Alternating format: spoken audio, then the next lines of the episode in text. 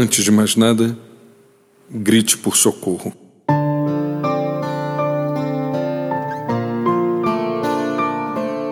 Não tenha qualquer constrangimento.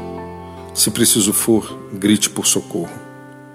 Enche os pulmões de ar e abra a boca na direção dos céus. Relate o que acontece com você, seus sentimentos, temores e apreensões. Fale de suas expectativas e de seus planos para o futuro. O único pedido que faço a você é este: não se esconda. Lembre-se das palavras do autor bíblico que disse certa vez: Até quando, Deus? Esquecerás de mim para sempre? Até quando esconderás de mim o teu rosto? Deixe de lado qualquer vergonha, pois as dificuldades fazem parte da trajetória de todos nós. Assuma sua condição de vulnerabilidade e peça ajuda. É no reconhecimento de nossa condição que podemos encontrar saídas.